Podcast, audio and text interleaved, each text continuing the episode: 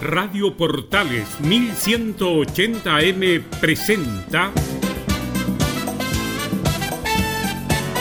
Al día con Portales. Entrevistas, noticias y la mejor música. Conducen Claudio Quijada. Llegamos ya a la mitad de otra semana y seguimos al día en Portales a través de la señal 2 de la Primera de Chile. ¿Cómo están todos? Les saluda Emilio Freixas y en la próxima hora vamos a quedar al tanto de todo lo que nos dejó esta jornada de día miércoles 10 de junio de 2020. La portada musical y comenzamos.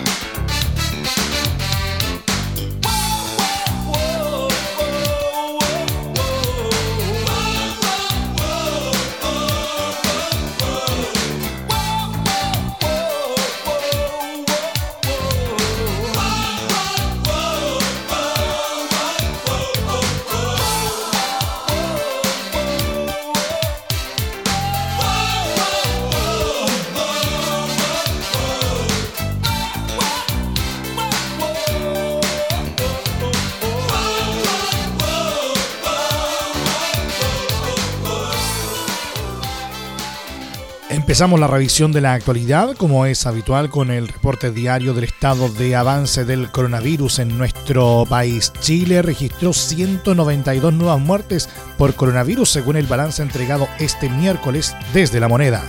La información fue proporcionada por el Ministerio de Salud en base a datos acumulados del registro civil. Así, de los decesos reportados esta mañana, 19 ocurrieron el 8 de junio 76 el 7 del mismo mes y 49 el día 6. Antes de eso, se anotaron otros 48 fallecimientos.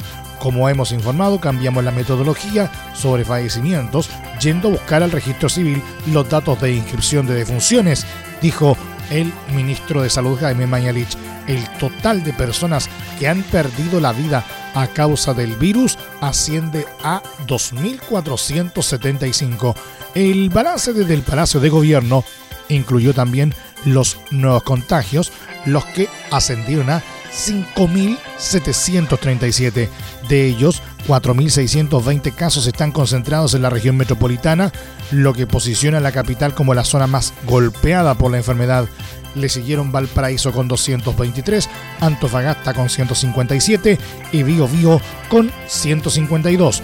Con esto, el total de infectados por COVID-19 desde el inicio de la pandemia suma 148.496.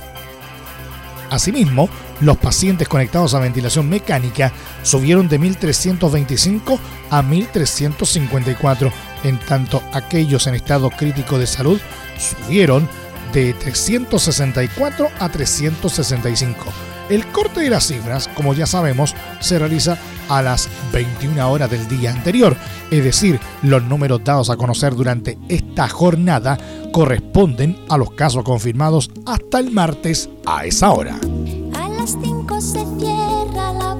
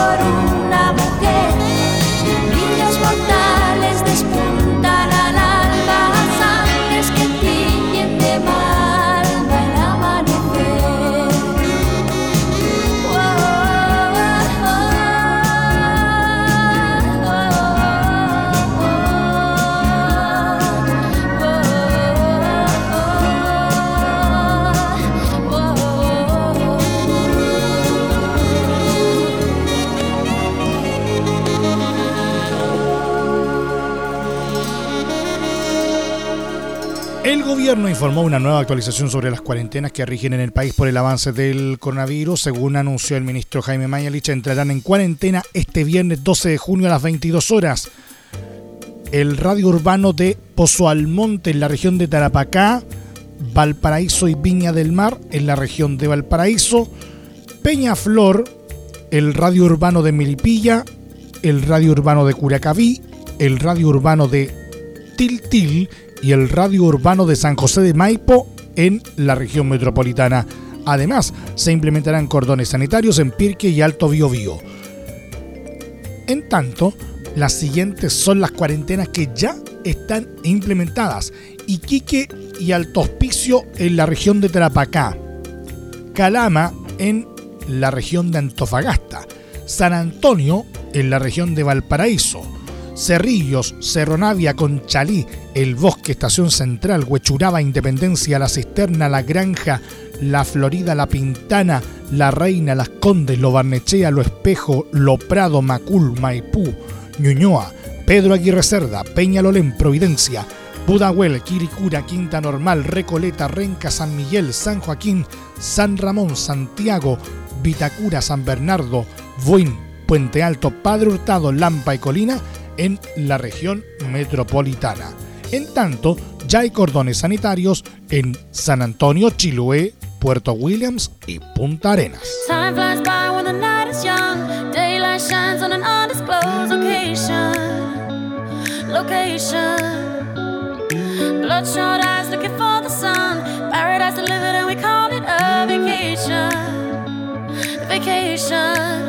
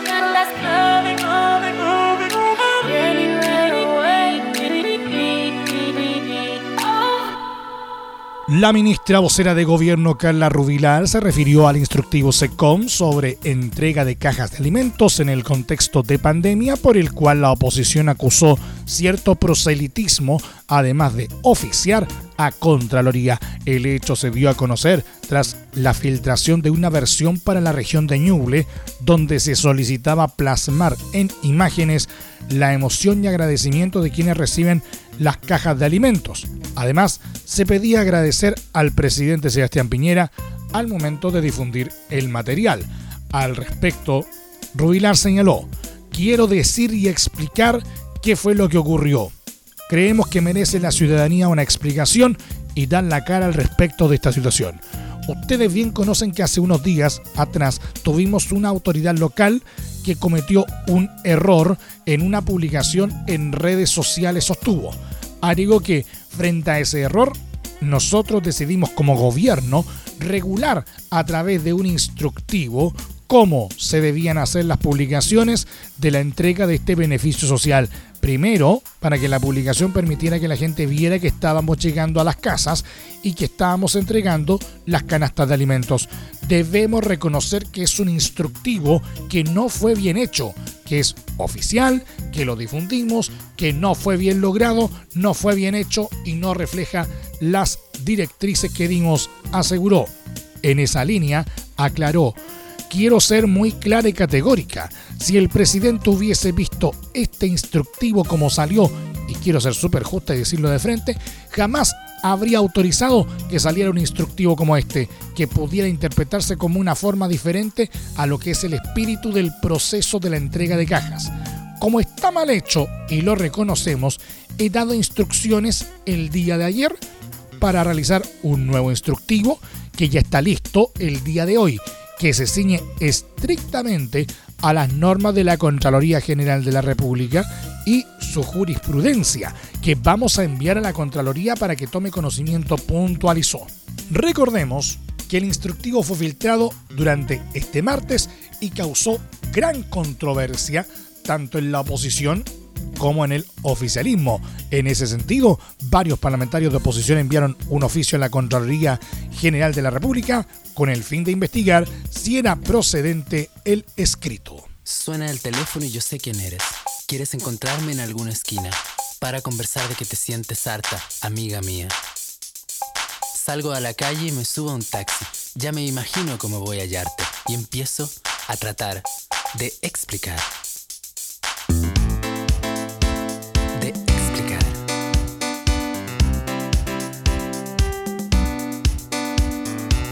Los papás son la víctima, todas las mamás son explotadas, todos los hermanos viven infelices en todas estas casas. Diez portazos por minuto en las manzanas que nos rodean mientras caminamos por San Miguel. Todo el mundo dice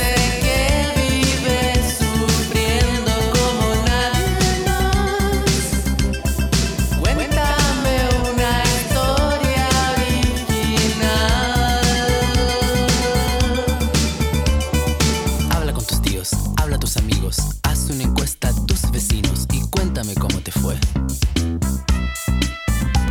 Y tú me dices que sufres y yo sé que es verdad, pero por favor, cuéntame una historia nueva y con algún final original.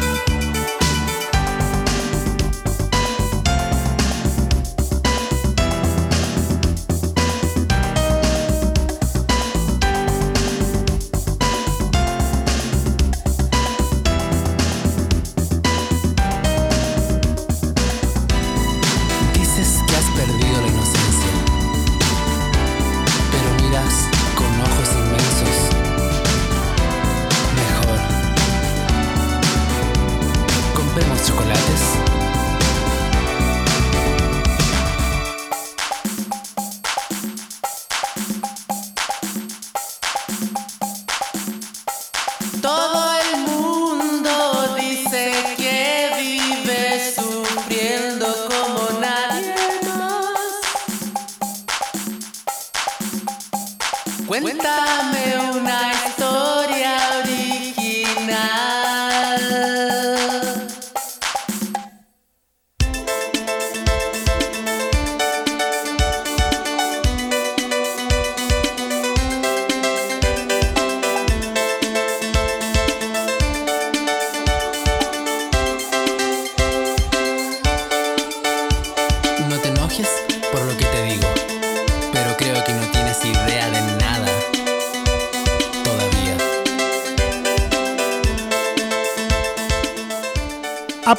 Este miércoles 10 de junio se comenzó a pagar el ingreso familiar de emergencia IFE a quienes obtuvieron aprobación tras haberlo solicitado. A muchos chilenos el beneficio les llegó de manera automática, pero otros debieron ingresar una solicitud para obtenerlo. El pago de hoy, por tanto, corresponde a los de ese último grupo. ¿Cómo saber si se recibió el IFE? Se debe ingresar a www.ingresodemergencia.cl e ingresar los datos quienes recibieron el pago automático y quienes debieron solicitar el IFE, las personas que recibieron el pago automático la última semana de mayo fueron todas aquellas que tienen al menos un beneficiario de seguridad y oportunidades, subsidio de discapacidad mental, subsidio familiar o si uno de sus miembros recibe pensión básica solidaria y es mayor de 70 años y que cumplían con los requisitos para ser beneficiario del IFE. Aquellas personas que debieron solicitarlo fueron las familias que se encuentran en el 40 y 60% más vulnerable del país en los meses de emergencia y que no poseen ingresos formales. ¿Se puede solicitar el IFE en junio? La respuesta es sí. Para las solicitudes que se realicen en junio, se notificará el resultado el día 10 de julio de 2020.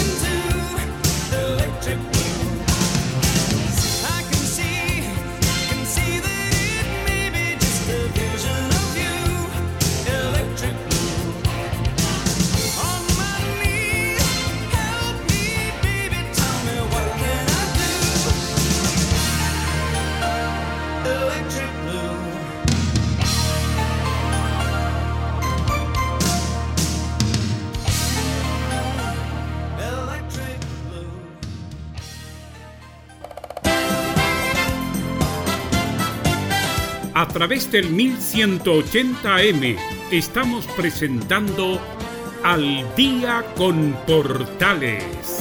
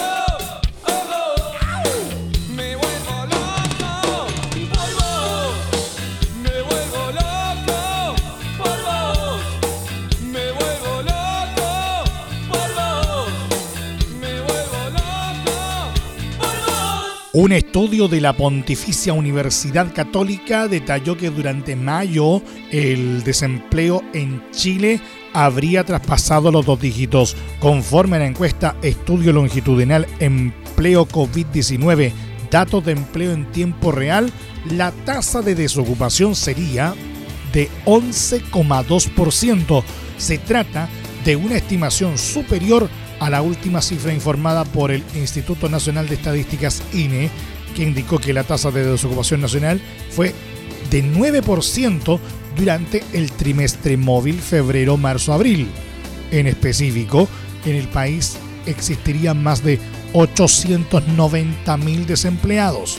Desde la PUC añadieron que la tasa de desocupación masculina sería mayor a la femenina, 12 y 10% respectivamente. Asimismo, el desempleo de la población migrante ascendería a 15,7% por actividad, los servicios de alojamiento y comida, actividades recreativas y la construcción serían los más golpeados.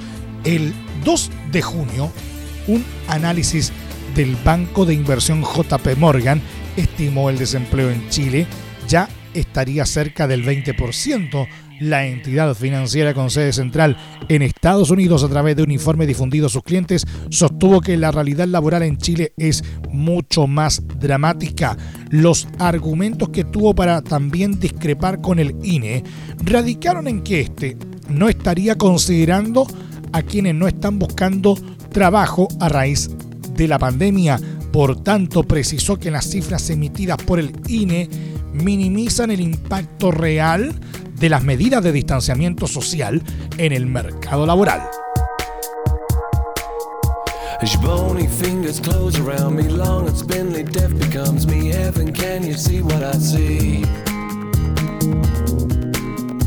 Hey, you pale and child, you're deaf and living. Been walking home a crooked mile.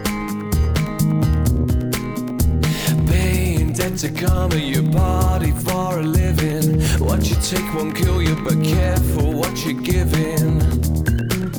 Mm.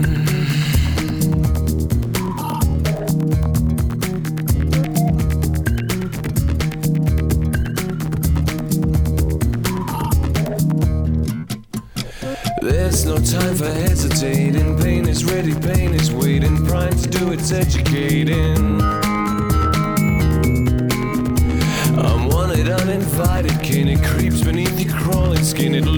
saben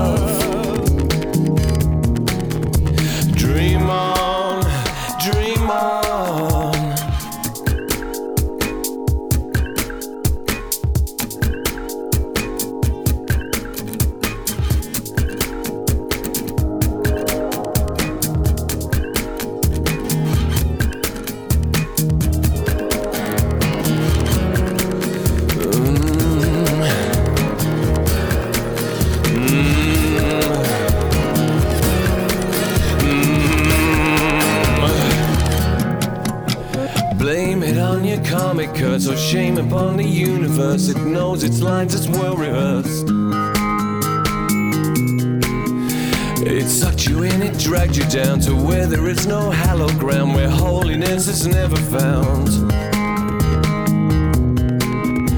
Paying debt to karma, your body for a living. What you take won't kill you, but careful what you're giving.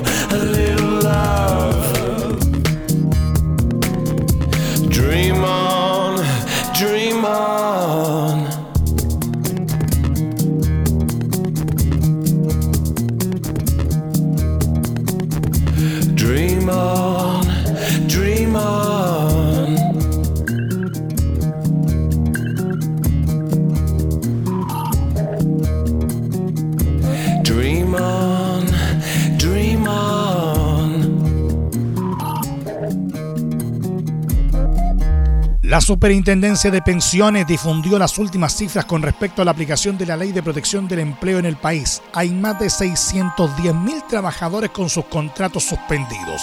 En detalle, son 610.619 las personas que se encuentran en esa situación, de las cuales 59,5% son hombres y un 40% son mujeres con fecha al 7 de junio. Por regiones, la región metropolitana sigue liderando en cifras con 418.818 trabajadores con contratos suspendidos. Le siguen las regiones de Valparaíso, 33.701, Biobío, 26.625 y la Araucanía con 26.111. En total han sido 99.033 las empresas que han extendido solicitudes para acogerse al estatuto, las cuales involucran a un total de 708.271 empleados. Muchas de ellas aún están a la espera de una respuesta por parte del regulador. Las solicitudes que ya han sido aprobadas y que involucran a los 610.619 trabajadores antes mencionados corresponden en su mayoría a micro, pequeñas y medianas empresas por actividad económica. Nuevamente los sectores que más se han acogido a la ley de protección del empleo son comercio, construcción, servicios de alojamiento y comida y actividades administrativas. Cuando me dormí, soñé contigo, pero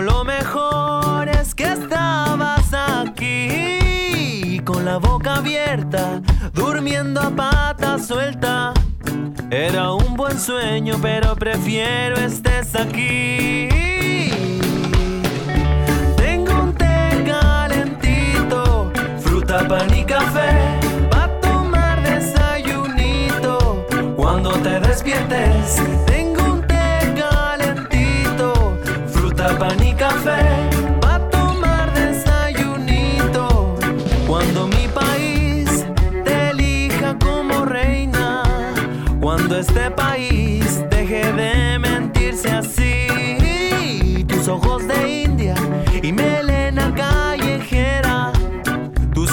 El sueño de los que vivimos aquí.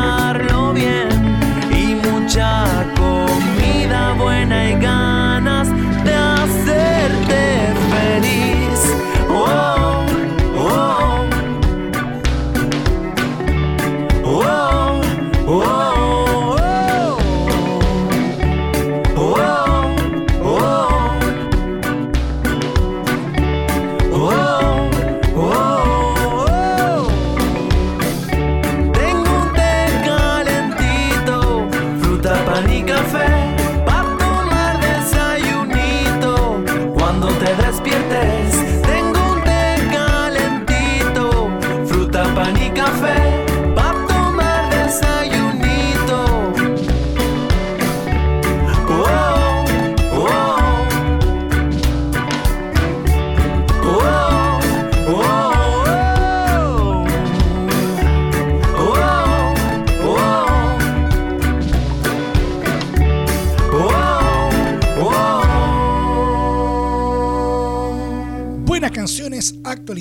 Y uno que otro dato de interés también en nuestro programa Al Día en Portales. Así como la tecnología ha impregnado todas las facetas de la vida, las redes sociales se han convertido en una parte diaria de ella. Esta es un área en la que los niños no están excluidos. De hecho, hay redes sociales pensadas para ellos a través de las cuales pueden comenzar su experiencia online.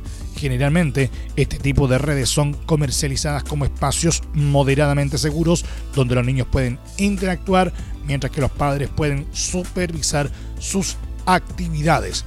De manera que la transición de los menores a redes sociales más centradas en adultos sea lo más segura y relajada posible, ESET, compañía líder en detección proactiva de amenazas, analiza algunos puntos que podrían ser de utilidad para que padres y madres discutan con sus hijos antes de que se unan a Facebook, Instagram, TikTok u otras redes sociales. A continuación, los tres aspectos destacados. Primero, ¿estás seguro que quieres compartir eso? Lo que pasa en Internet permanece en Internet. Esto es algo que la mayoría de los adultos tienden a olvidar, aunque deberían tenerlo presente cada vez que consideran compartir algo en Internet. Esta idea debería ser transmitida a las niñas y niños que se unirán a redes sociales dirigidas a adultos. Si quieren publicar o compartir algo, siempre deben pensar cómo se verá reflejado sobre ellos en el futuro. Si bien puede resultar difícil discutir este tema con los adolescentes, es importante.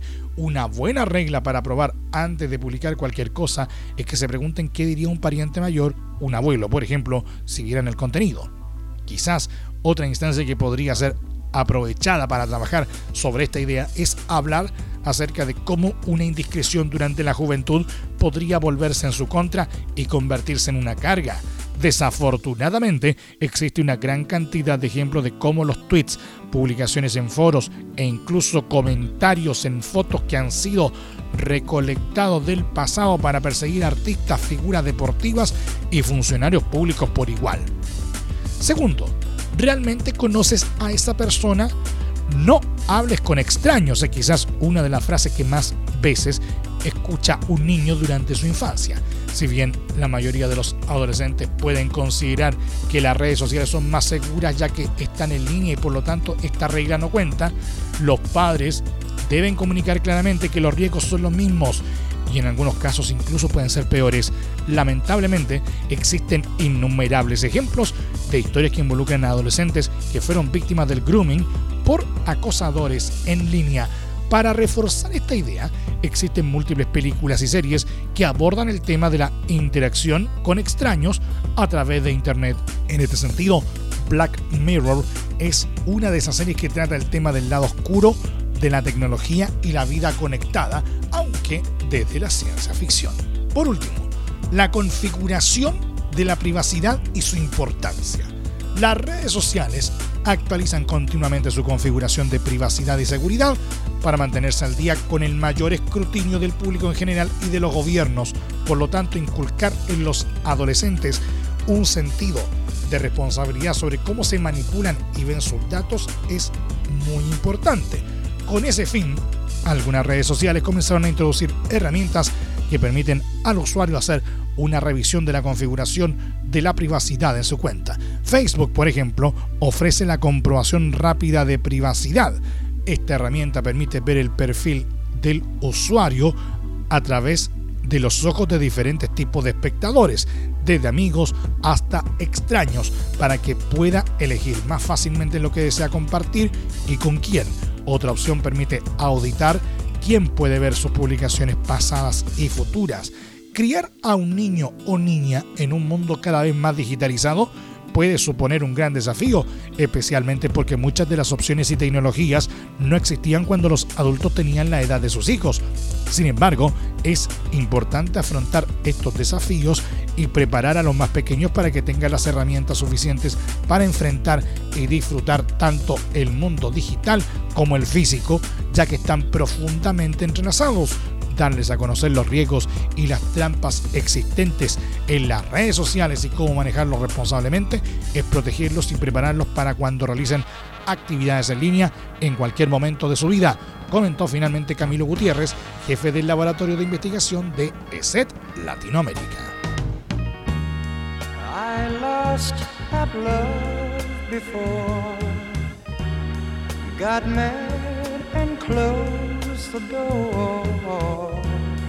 But you said, child, just once more. I chose you for the one. Now we're having so much fun. You treated me so kind. I'm about to lose my mind. You made me so very happy. I'm so glad you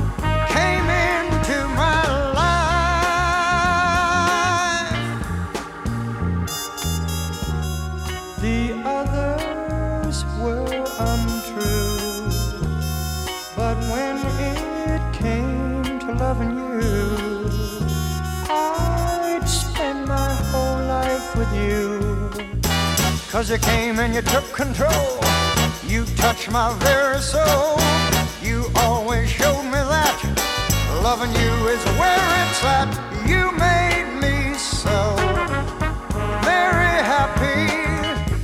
I'm so glad you came into my life.